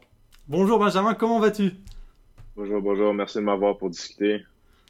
Alors, on s'est un petit peu croisés, pas moi, pas moi personnellement, mais des gens de- du site de Blue Pennant t'ont déjà croisé, notamment dans ton passage à Paris, puisque euh, avec les Wolverines euh, de Michigan, tu étais passé à Paris, puis Greg Richard, un de nos contributeurs, puis également notre photographe euh, Tiffany, t'avais croisé à, à- à Paris. euh, première question d'ailleurs, quel souvenir tu, tu gardes de ton passage à, à Paris C'était en 2018, si je me trompe pas, en Ouais. avril 2018. Euh, super, super expérience que j'ai pu, j'ai pu expérimenter avec euh, les Wolverines. Euh, super voyage qui a été super bien organisé. Être là avec mes, mes coéquipiers à Paris, c'est mon premier passage à Paris, puis l'histoire et puis la culture, c'est- une, une partie de moi aussi vu que je viens de Montréal, ma mère elle est française. Donc, faire ce voyage-là, en plus avec mon équipe de football, mes coéquipiers, et puis visiter toutes ces places-là, et puis voir le support qu'on reçoit aussi euh, d'Europe, de France, puis de, partout pour le football, c'est incroyable. Donc, ça a vraiment été une super expérience, une expérience que j'ai gardée euh, très, très, très proche de mon cœur. Puis, euh, définitivement, je vais retourner à Paris pour faire un, deuxième voyage. Formidable. Je, suis- persuadé qu'il y aura des fans de, Michigan de Paris. J'en connais quelques-uns qui sont très contents de te recroiser et qui étaient présents à l'INSEP. Je me souviens lors de ce passage en. Ah oui, ah oui, oui, 2018. ils, ils étaient, ils étaient prêts, ils nous attendaient avec euh, grande impatience. Alors aujourd'hui, tu es à, tu es à Minneapolis. euh, mais il y a quelques semaines, tu as bien cru que tu allais euh, devoir quitter les États-Unis parce qu'on sait qu'il y a eu une décision hein, de l'administration euh, Trump qui avait décidé d'invalider les visas pour les étudiants internationaux euh, dont les cours universitaires auraient été donnés en ligne. Alors finalement, la décision a été, a été inversée sous la pression de plusieurs et d'ailleurs de- des menaces aussi des universités euh, sur le plan judiciaire. Cette Mhm. décision, euh, j'imagine pour toi, ça a été assez stressant euh, début juillet parce que euh, tu, te, retrouvais potentiellement à devoir quitter les États-Unis. Oui, comme je te dis, c'est, c'est, c'est- cette décision-là est vraiment arrivée de, de, nulle, de nulle part. Puis j'étais déjà en train de- d'essayer de naviguer mon, mon, mon, mon processus de jouer cette saison avec le, le COVID et puis la pandémie et tout ça. Et puis, boum, c'est arrivé de, de, de nulle part. Euh, le- du jour au lendemain, l'administration, euh, le centre d'immigration ici aux États-Unis a dit que euh, si les cours sont, si, si votre horaire, si les horaires des, des, euh, des étudiants internationaux s'en vont seulement en ligne et aucun cours en personne, donc tu n'es plus éligible pour rester sur le territoire américain. Tu vas devoir seulement, tu vas as deux options, tu vas transférer dans une école où c'est en personne ou être déporté à ton pays d'origine. Et puis, euh, ils nous avaient donné un délai de trois semaines pour, euh, pour, euh, pour, changer complètement notre visa et puis euh, pour pas être déporté. Et donc là, j'étais débordé, j'étais stressé. Je parlais, je parlais avec euh, mes entraîneurs-chefs, pour euh, mes entraîneurs, mon entraîneur-chef pour essayer de trouver une solution. Et puis, avec la pression des universités qui sont allées en cours, ils ont, ils, ils ont, ils ont décidé que c'était pas une décision qui était très éthique pour les étudiants internationaux parce qu'on avait beaucoup trop d'étudiants internationaux ici pour toutes les renvoyer dans leur pays d'origine. Donc, ça a été changé. Mais ça a été une semaine assez, stressante, comme je te dis, pour de, savoir si j'allais pouvoir rester ici sur le campus ou retourner chez moi. Tout à fait. En pleine période où vous devez aussi gérer d'ailleurs le stress autour de, la Covid. Euh, donc j'imagine que ça devait être extrêmement, stressant. Mais d'ailleurs, euh, je fais une petite remarque pour les étudiants internationaux. Euh, vos situations personnelles sont, sont, vraiment difficiles actuellement parce que, ben, en raison de la Covid, vous êtes éloigné de vos familles depuis plusieurs mhm. mois et potentiellement pendant encore plusieurs mois et on n'espère pas pendant une année complète. Mais j'imagine que ça doit être extrêmement difficile à vivre également de ton côté. Ouais, c'est très difficile cette décision-là d'avoir de, de, quitté ma famille euh, en fin mars quand je, quand je suis revenu ici aux États-Unis pour euh, commencer l'entraînement et puis tout ça. Et puis j'ai été ici depuis, euh, je suis ici depuis le, le, début de la pandémie. Euh, j'ai pas vu ma famille, ça fait longtemps. Et puis avec les nouvelles règles et les restrictions à cause du COVID cette saison, si ça, ça donne qu'on a une saison, il y aura, il y aura aucun fan dans les estrades. Donc, ça veut dire que ma famille ne pourra pas, pourra pas voyager et venir me voir. Et puis, il y a encore des restrictions entre le Canada et les États-Unis à la frontière pour, euh, pour garder le nombre de, de cas de COVID, de COVID-19 euh, très bas. On, limite le transport, on limite les voyages, tout ça. Donc, ça veut dire que je pourrais peut-être pas voir ma famille avant euh, l'année prochaine, 2021. Donc, euh, c'est les sacrifices qui viennent avec, avec en, en, étant un étudiant en club. Tout à fait. Alors, les, tu, tu, parlais, que tu disais que l'entraînement avait repris. C'est vrai que le training camp des, des Gophers, bah, c'est pas, pas encore commencé, puisque ce sera le, le 7 août, si je ne me trompe pas. Euh, aux alentours du 7 août. Mais vous avez quand même repris, vous les joueurs, l'entraînement. Euh, alors, un entraînement encadré par des règles sanitaires en place euh, que vous devez absolument respecter. Mais est-ce que tu peux nous expliquer comment ça se passe au, quotidien, finalement, depuis, depuis trois semaines, un mois à peu près? Ok. Donc, depuis qu'on depuis qu'on est euh, sont revenus pour les entraînements volontaires, c'est volontaire à cause, à, cause des, réglementations, des, des, des, règles de, euh, de l'État euh, liées à la pandémie. Tout, tous les entraînements doivent être tous les, entraînements doivent être volontaires parce que sinon tu donnes pas le choix à l'étudiant athlète qui s'il se sent pas s'il se sent pas euh, comment je dire, confortable à s'entraîner dans, une, dans un environnement où, où il pourrait être malade, où il pourrait, où il pourrait avoir euh, le, le COVID-19. Donc, il faut que tu donnes, on, doit donner un choix aux athlètes. Donc, depuis qu'on est revenu, c'est, euh, les entraînements étaient, volontaires. Donc, euh, on se lève le matin, disons 10 heures le matin, euh, remplit un formulaire qui dit qui, qui dit que on, nous comprenons les, les, conséquences et puis les, les risques et tout ça de, de, de venir s'entraîner aujourd'hui à, à l'établissement euh, prendre, notre, prendre, prendre notre température, euh, s'entraîner à l'intérieur dans la salle de musculation avec un masque. C'est quand même assez difficile de s'entraîner avec le masque. Après, on sort à l'extérieur. Les groupes sont divisés euh, par, par groupe de par, par position, donc 10 joueurs par position. Et puis on va à l'extérieur. Euh, L'offense est à l'intérieur dans l'établissement, dans le, la salle de, de musculation intérieure. Nous sommes, la défense est à l'extérieur. Et puis, euh, on fait, on fait le, euh, la, la, course à l'extérieur pendant une heure et demie. Et puis, euh, salle d'entraînement de, de poids pour une heure. Et puis, après ça, on a, euh, comment on appelle ça? On a des, euh, on a des, euh, des sessions, des sessions de, de, pour réviser les jeux avec les coachs. C'est seulement 10 joueurs par salle avec le masque et tout ça. Donc, il y a, il y a beaucoup, beaucoup de procédures et puis c'est tout organisé et puis structuré pour être sûr que notre établissement est protégé et euh, sécuritaire pour, euh, pour les joueurs. C'est très difficile de, suivre toutes ces règles-là, et puis le masque, et prendre la température, et puis signer les formulaires à chaque jour. Et puis, euh, et puis dès, dès qu'un joueur teste positif, il, a, il a, et, et, puis il a été en contact avec quelques, avec quelques joueurs, tous ces joueurs-là doivent être en quarantaine pendant deux semaines. Donc c'est vraiment une situation tout à fait inhabituelle et on regarde ça avec beaucoup d'attention comment le, comment le camp d'entraînement va reprendre effectivement euh, en, août, en août prochain. Euh, alors toi, Benjamin, tu es originaire de Montréal, euh, tu as grandi au niveau football finalement dans, dans, le système québécois, notamment avec un passage chez les Spartiates du Cégep du Vieux-Montréal entre 2014 et 2016. et je sais qu'il y a beaucoup de gens qui vont être intéressés. Est-ce que tu peux nous expliquer comment s'est passé ton, ton, processus de recrutement finalement Alors, Dans un premier temps à, Michigan et ensuite il y a eu un, il y a eu un transfert à, Minnesota. Donc, euh, tout a commencé, je te dirais, je, donne beaucoup de, je donne beaucoup de, je donne beaucoup de, récompenses et de support à mes parents pour m'avoir supporté dans cette décision-là et de m'avoir poussé à euh, justement euh, aller essayer d'expérimenter les camps aux États-Unis puis essayer d'aller avoir une bourse, une bourse américaine. Au début, mon estime de soi au football était quand même assez, plus, assez un peu plus n'était pas aussi haut qu'en ce moment. Donc j'avais, euh, comment, je dire, mon, mon estime de soi était, était, quand même assez faible. Je jouais au football pour, euh, pour seulement m'amuser, comme la plupart des jeunes, les jeunes québécois, donc un passe-temps. Mais euh, ma mère a toujours cru, ma mère a toujours cru que j'avais beaucoup de talent et puis que j'avais, je devais augmenter ma confiance en soi pour aller faire ces camps-là. Donc elle m'a inscrit en 2015, mon premier camp, elle m'a inscrit à un camp à New York euh, je suis allé faire ces camps-là. Moi, je voulais seulement m'amuser, juste euh, comparer mes talents aux joueurs américains. Et puis, euh, ça s'est donné que j'ai eu l'étoile du camp pour meilleur joueur de ce camp-là. C'était mon premier camp en 2015. Après ça, j'ai eu, mon premier goût. j'ai eu mon premier goût au camp américain. Donc, j'ai décidé d'aller faire le camp de Michigan, qui était trois jours avec un de mes, mes coéquipiers du sujet du Vieux-Montréal.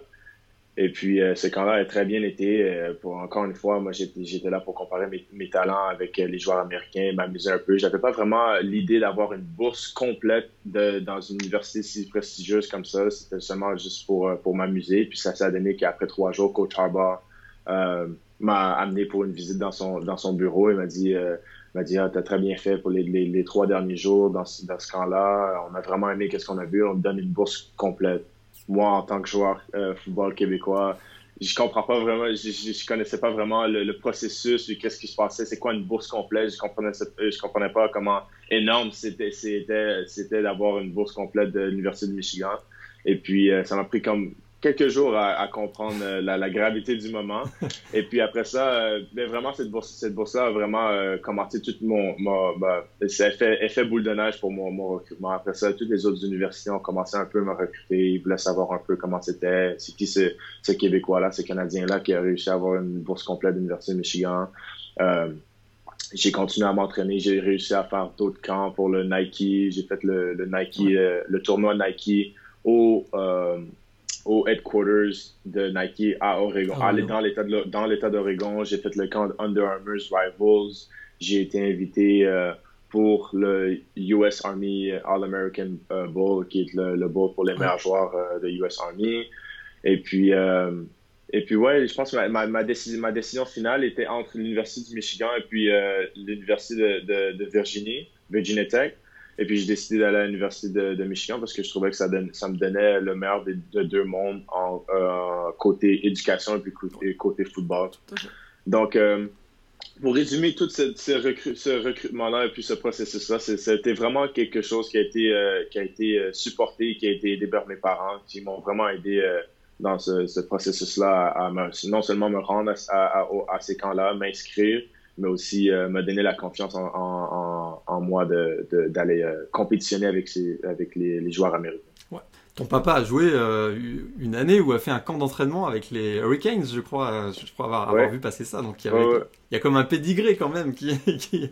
Ouais, je me rappelle quand j'étais. Parce que mon père a joué au basketball, joué au football. Je me rappelle quand j'étais plus jeune, je pense 8 ou 7 ans, j'avais demandé à mon père c'est quoi son, son sport favori. Et puis il m'avait dit football. Donc j'ai décidé d'aller avec le football pour être comme mon père. Ah bah, avec succès, parce que euh, ton début de carrière est très très très euh, prometteuse. Alors, première année, Big House, hein, c'est, euh, c'est, pour un freshman, j'imagine, ça doit être une expérience complètement folle.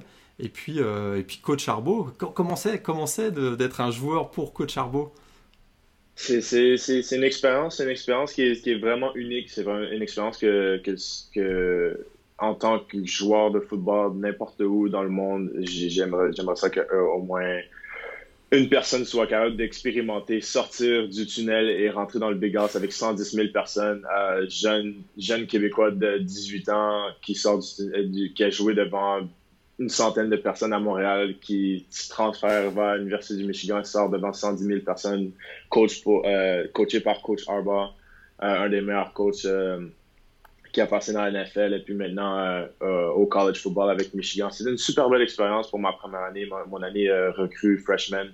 On, a joué contre des, bonnes équipes comme les, Gators de la Floride, et puis Ohio State et puis, tout ça. Donc euh, j'ai vraiment aimé et puis c'est euh, euh, une expérience qui a été est une autre expérience qui a été gravée dans mon cœur que je vais garder toute ma vie. Alors on sait que la deuxième année malheureusement il y a eu, une blessure aux, aux ischio-jambiers je crois. Puis mm-hmm. une blessure qui a mis un petit peu de temps à se, à, se guérir. On sait qu'il y a eu ensuite un petit peu quelques tensions avec le, avec le, le coaching staff, on va dire. Puis c'est une décision finalement que tu as, as, pris la décision, peut-être qu'il était temps d'aller voir ailleurs. Euh, je sais que tu t'étais inscrit sur le portail des, transferts en, je pense c'était à l'été 2019. Et euh, qu'est-ce qui a fait que tu as choisi finalement euh, Est-ce que c'est, est-ce que c'était important pour toi de rester dans la conférence Big Ten par exemple, la proximité du Canada ou du Québec? Est-ce que ça, qu'est-ce qui a fait que tu as choisi Minnesota finalement? Ah oui, c'est ça. La, proximité, la proximité de, l'Université du Minnesota au Canada, c'est quelque chose que j'ai pris en, considération parce que mes parents sont, sont quand même capables de venir, de venir non seulement en avion, mais ils peuvent, ils peuvent conduire aussi, venir me voir ici au campus, me visiter. C'est pas trop loin. C'est encore dans le Big Ten, comme tu dis. Donc, je vais pouvoir jouer contre mon, mon ancienne équipe cette année. une, une, une, revanche, une revanche. Mais euh, non, le, campus, l'université, euh, le style d'équipe, la culture euh, est vraiment similaire à l'Université du Michigan. Coach Fleck, qui est mon entraîneur-chef, est une personne qui est une très bonne personne, personne positive, personne avec beaucoup d'énergie et qui, qui est un homme franc. Il est honnête avec, il est honnête avec ses joueurs. Donc, la première fois que je suis allé visiter, quand j'étais dans le portail avec mon père, c'est la première, la, première chose que j'ai remarqué. C'est euh, une, personne qui, qui, dit la vérité, qui est honnête, et puis qui, euh, euh, on, on, peut le voir, qui, qui, aime beaucoup ses, qui aime beaucoup ses joueurs, qui a une bonne, une bonne relation avec ses joueurs. Donc, j'ai vraiment aimé ça. Dans ce j'ai décidé, j'ai décidé d'aller d'aller avec l'Université du Minnesota. Alors, tu es passé de coach Arbo à coach Fleck, effectivement, et son, et son mantra Road a Boat. Euh, alors, qu'est-ce, qu'est-ce que c'est le Road a Boat pour ceux qui ne connaissent pas? Moi, je connais un petit peu, et certains qui nous écoutent euh, connaissent aussi, mais est-ce que tu peux nous expliquer? Donc, Road a Boat qui veut dire euh, continuer à ramer le bateau, ramer le bateau. Donc, le bateau, c'est vraiment, c'est, vraiment notre équipe. Et puis, le plus de personnes, le plus de gens, non seulement, non, non pas juste seulement, pas juste des joueurs de football, mais n'importe qui qui adhèrent à notre culture, qui respectent notre culture, qui supportent notre culture, que ce soit des fans, que ce soit des gens extérieurs, n'importe quoi. Euh, on les ramène dans notre bateau et puis on continue à ramer. Ramer, c'est continuer à pousser euh, à travers les barrières, à travers les obstacles, à travers les défis de toute la vie. Et puis, euh, quelque chose qui m'a gravé, que j'ai gardé, que je me souviens toujours, c'est que, dès que je suis arrivé à l'Université du Minnesota, justement, il a expliqué le mantra de Road a Boat, de, de continuer à ramer le bateau. Et puis, il avait comme il a coach Fleck avait commencé ce, ce processus-là quand il était entraîneur-chef à Western Michigan. Et euh, il, il a, je pense qu'il était, il était supposé avoir un, enfant et puis l'enfant est mort très très jeune, je pense à l'âge de 1 ou 2 ans. Et puis euh, c'est là qu'il a commencé ce processus-là de, de road boat, de continuer à, ramer à travers ces défis-là, euh, ces défis-là dans la vie, ces barrières-là et, toutes ces, ces, ces, ces énergies négatives on va continuer à road the boat ensemble avec, avec les fans, tous les individus qui nous supportent, les entraîneurs-chefs, les joueurs et tout ensemble. Donc, c'est ça notre mantra. Et ça a eu des conséquences assez incroyables parce que, effectivement, tu l'as dit, du côté de Western Michigan, il avait eu beaucoup de succès et puis il a emmené avec lui tous ses succès parce que la saison dernière, vous avez été, euh, les Golden Gophers de Minnesota, l'une des équipes surprises. Vous avez terminé avec un bilan de 11-2. C'était la, première fois depuis 1904 que Minnesota a gagné plus de 10 matchs dans une saison. Vous avez euh, été d'ailleurs longtemps pendant euh, dans les discussions pour une place peut-être en playoff même parce que vous étiez très longtemps invaincu. Il y a eu cette défaite à Iowa, ensuite la défaite à, face au rival Wisconsin qui a été difficile, mais vous avez très bien terminé avec une belle victoire contre un grosse équipe de la SEC, euh, de la SEC Auburn, lors de l'Outback Bowl. Euh, comment ça s'est passé? Comment t'expliques ces succès euh, retentissants de la saison dernière? C'est, le, processus de, de coach comme tu dis. Ça prend. Euh, sa culture, elle est un peu plus différente. Elle est, différente des autres équipes. Les autres équipes vont recruter des joueurs, vont, vont, le développement des joueurs va être, va être quand même assez faible. Donc, si, disons, un joueur est, pas, bon, ou disons, le joueur se fait repêcher en NFL, donc ils vont seulement le changer. Ils vont seulement le, ils vont, ils vont aller chercher un autre joueur ou ils vont refuser un autre joueur. Ici, à l'Université de Minnesota, avec Coach Fleck, Coach Fleck aime développer ses joueurs. Donc, il va les garder pendant quatre ans. Il va aller chercher des joueurs qui, euh, qui adhèrent et puis qui supportent le même mouvement, comme tu dis, de Road Boat. Parce que Road Boat, c'est c'est pas seulement sur le terrain, c'est aussi hors du terrain, avec les, euh, les travaux communautaires qu'on comment on redonne à la communauté, comment on aide, euh, comment on aide notre communauté ici, notre campus. Donc, il y a besoin de joueurs qui sont capables de supporter le mouvement hors du terrain et puis sur le terrain. Et puis, c'est comme ça qu'on développe et qu'on devient une famille beaucoup plus, beaucoup plus liée, beaucoup plus unie ensemble. Et puis, quand on va sur le terrain, Peut-être qu'on n'a pas les, les 4 étoiles, les 5 étoiles que les autres grosses équipes ont, mais on, a, on a une, connexion, on dit en anglais, un chemistry qui est beaucoup plus fort que les autres équipes. Notre, euh, on est, notre plan est beaucoup plus structuré, comme tu dis, quand on a joué contre le SEC de Auburn. Auburn avait des 5 étoiles, des 4 étoiles, des joueurs exceptionnels, avec beaucoup de, nombre immense d'athlètes. Mais notre plan, comment on était structuré, notre connexion ensemble, notre chemistry, comme je disais, était beaucoup plus fort que Auburn. Et puis, c'est ça que Coach Fleck amène. Mais ça, ça, ça prend un peu plus de temps. C'est pour ça que ces, deux premières années à l'Université du Minnesota étaient quand même assez difficiles. C'était difficile d'implémenter, euh, de, structurer cette, cette culture-là. Mais à la troisième année, on a vu comment ça s'est, comment ça allait, ça allait exploser. Et puis, c'est, ça s'est vraiment établi dans notre équipe. Tout à fait. Puis il y a eu une forte adhésion effectivement à la culture euh, qu'a voulu insuffler euh, PJ Fleck dans, dans, le programme et ça s'est vu effectivement sur, sur le terrain avec d'excellents résultats. Alors il y a quand même des joueurs euh, intéressants, hein. Tanner Morgan au poste de, de, de, quarterback, on sait qu'il y a aussi le retour de Rashad Batman, le, receveur, qui va être mm-hmm. très, attendu, très attendu cette année. Mais l'année prochaine, va y avoir, on espère que la saison va avoir lieu, hein. il, y a, beaucoup d'incertitudes encore, on sait que les, les calendriers ont été, ont été restreint à des matchs intra-conférence a priori. Il n'y a pas de calendrier officiel qui a été sorti, mais a priori votre premier match ce serait Iowa le 18 euh, septembre s'il n'y a pas de changement de, calendrier. La différence avec l'année dernière, c'est que cette année, vous allez jouer avec, la, avec une cible sur le dos. Hein. Vous allez être l'équipe qu'il va falloir battre. Et ça, c'est comme c'est une nouvelle gestion. Euh, la pression à, gérer est bien différente de celle de l'année dernière. Comment tu, comment tu appréhendes cette, euh, cette saison 2020 ah, il faut, il faut s'habituer à cette pression-là. C'est la pression, c'est la pression qu'on a demandé toute l'année passée. L'année passée, on a toujours été les, euh, comment on disait, euh, les, euh, les underdogs. Les underdogs, comme tu dis, ouais, l'équipe surprise, l'équipe que personne s'attend à, gagner. Donc, on a, on a toujours surpris les équipes en gagnant et puis être 9-0 et puis aller 11-2. Donc, donc, on prenait les équipes en, en, surprise. Mais là, cette année, il n'y a personne, aucune équipe qu'on va prendre en surprise parce que tout le monde nous attend, comme tu dis. Donc, c'est notre devoir en tant qu'équipe de toujours se préparer à chaque jour pour cette cible qu'on a sur nous maintenant cette année. Donc, l'intensité dans les pratiques doit monter. Le temps dans les, dans les, dans les sessions pour réviser les jeux doit monter. Notre intensité doit monter. On doit pratiquer plus fort. On doit compétiner plus, euh, plus fort. On doit, on doit, on doit rendre l'équipe plus fort parce que maintenant, le standard, c'est 11, 11 victoires ou rien n'importe quoi en, bas de 11 victoires, c'est, euh, on n'a pas, on n'a pas, on n'a pas, on n'a pas, on n'a pas réussi notre, notre, défi, on n'a pas réussi notre, euh, comment je pourrais dire ça, euh, c'est 11, 11 victoires ou rien, ça, ça, ça, ça pourrait être, ça pourrait être notre, notre, slogan cette année, 11 victoires ou rien, parce que parce que justement, on doit continuer à construire sur ce momentum-là, sur, ce, sur cette énergie qu'on a créée en 2019 pour la transférer en 2020 et puis continuer à euh, améliorer le programme pour, à chaque année.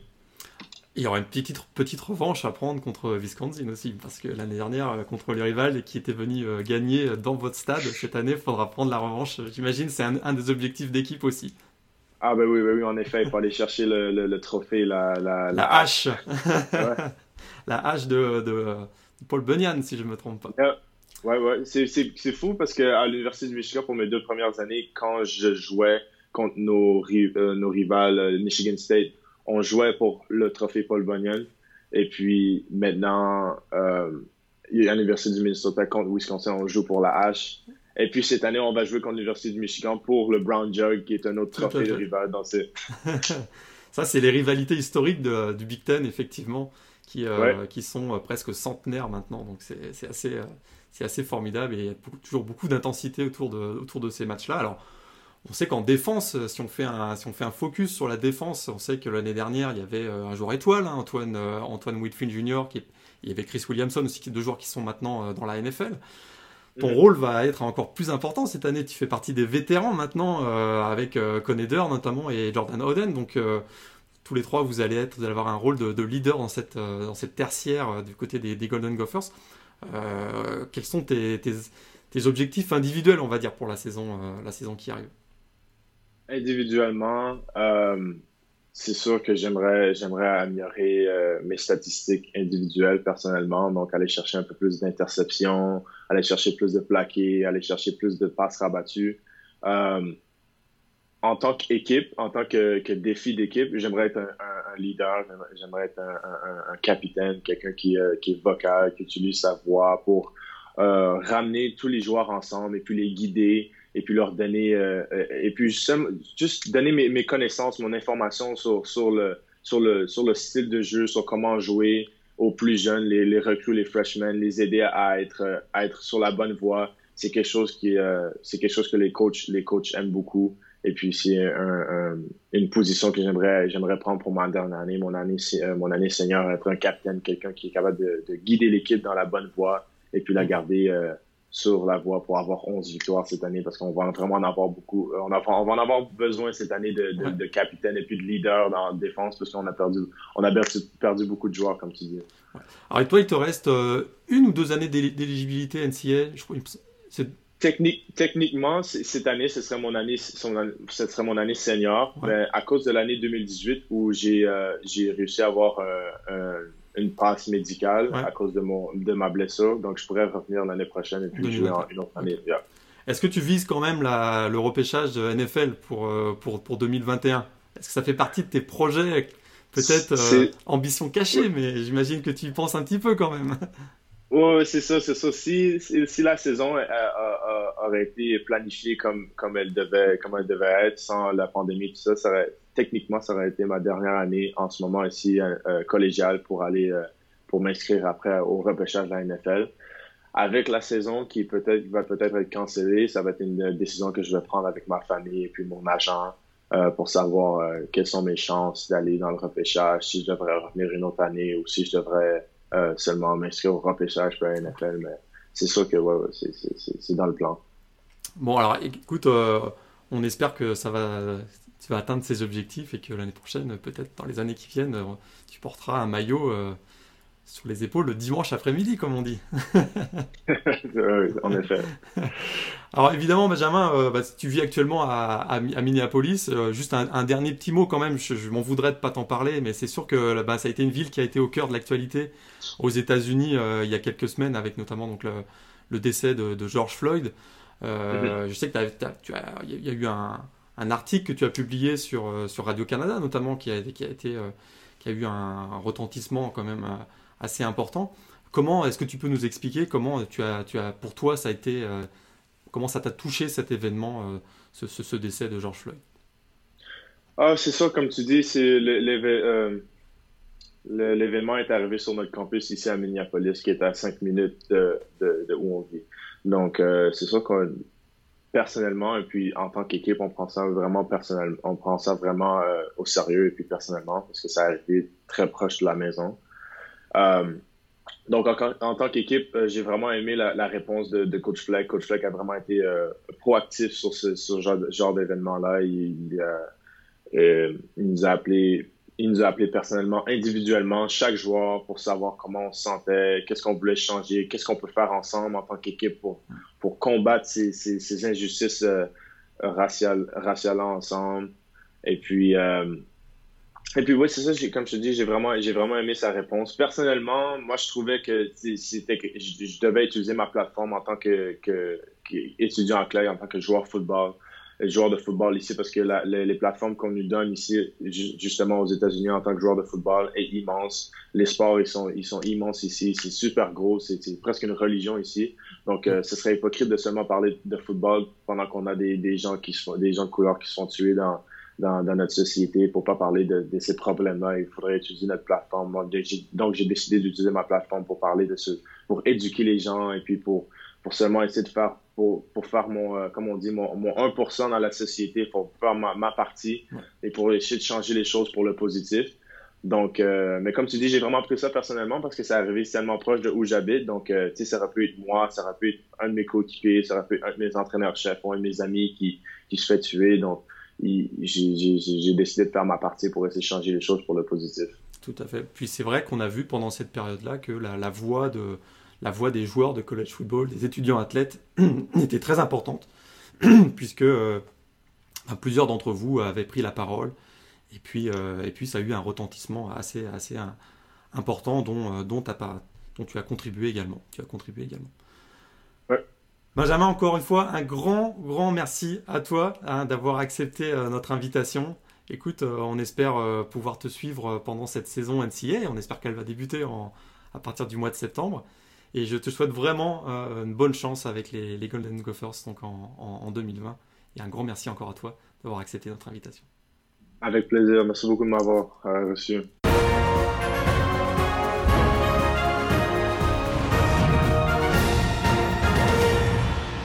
En vient donc, Morgan, à cette finale de conférence Big Ten?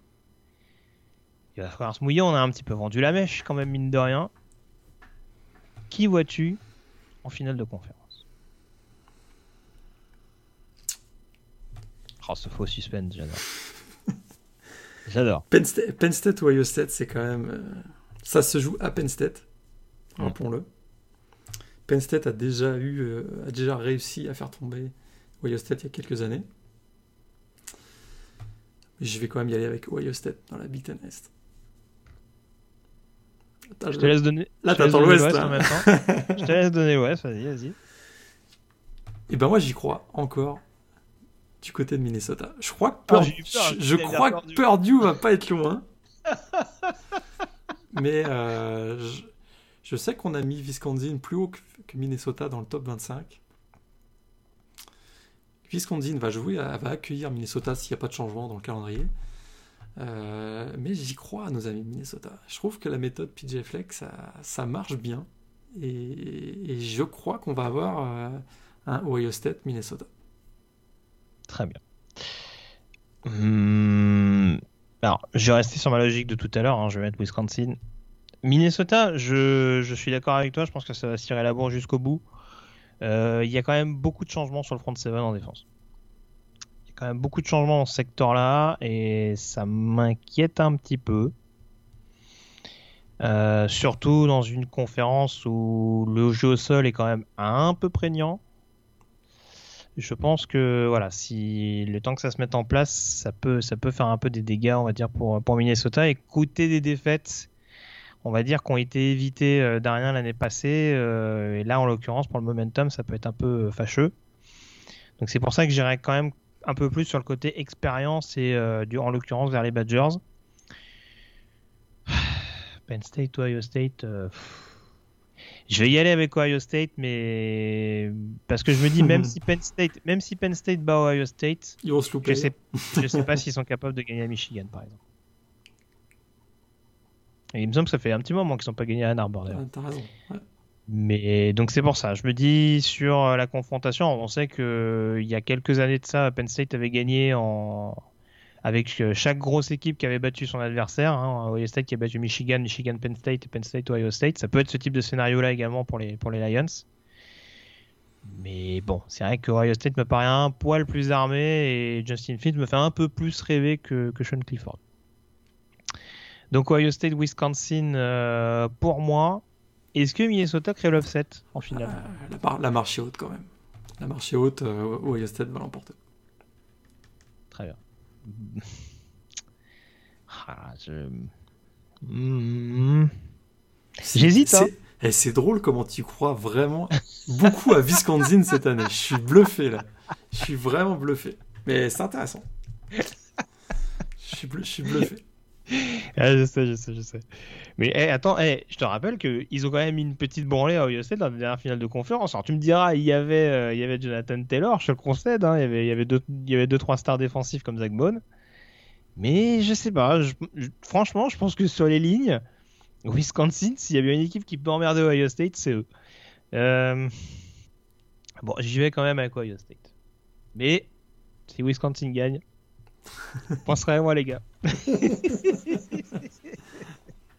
Bon voilà en tout cas sur ce qu'on pouvait dire euh, sur cette conférence Big Ten, on a essayé d'être le plus exhaustif possible hein, avec euh, euh, les différentes forces en présence et on s'efforcera donc au maximum de faire un point conférence par conférence dès qu'on aura un peu plus de détails sur, le calendrier à venir, en tout cas sur ce que décideront justement les, différentes conférences de, de, première division universitaire. Merci en tout cas Morgan d'avoir été en ma compagnie. On rappelle qu'il y a toujours quand même les previews par équipe euh, sur euh, le site The Blue Pennon que vous pouvez retrouver pendant l'été. Au niveau des conférences, on attend encore d'y voir un petit peu plus clair également. On, est en pleine, on est en pleine Big Ten d'ailleurs actuellement. Exactement. Donc vous pouvez aller retrouver les previews. Je sais qu'il y a notamment euh, déjà bah, Ohio State, Michigan, Wisconsin également, le futur vainqueur de la Big Ten. donc, euh, donc voilà. Et puis euh, n'hésitez pas à scruter, à, à, comment dire, à, à, prendre note sur ce que va faire Purdue cette année, voilà, sur son effectif. Voilà. Si, eh, si, eh, si, la finale de la, de la Big Ten West se joue sur un Wisconsin Purdue, ça va être la folie. Là, dans le podcast, euh, ça va tâtonner sévère. bon, merci encore Morgan. On se retrouve pour une prochaine émission, euh, ou la SEC, ou peut-être une prochaine conférence type ACC. Maintenant qu'on en sait un petit peu plus. Euh, voilà, on s'avance plus trop maintenant vu, vu la situation. On s'adapte voilà, on vous retient au courant plus vite en tout cas sur, euh, sur la manière dont ça évoluera à niveau podcast. Et puis on vous souhaite plein de. On vous souhaite une très bonne semaine avec plein de rencontres NCA au programme. Salut à tous. Salut à tous.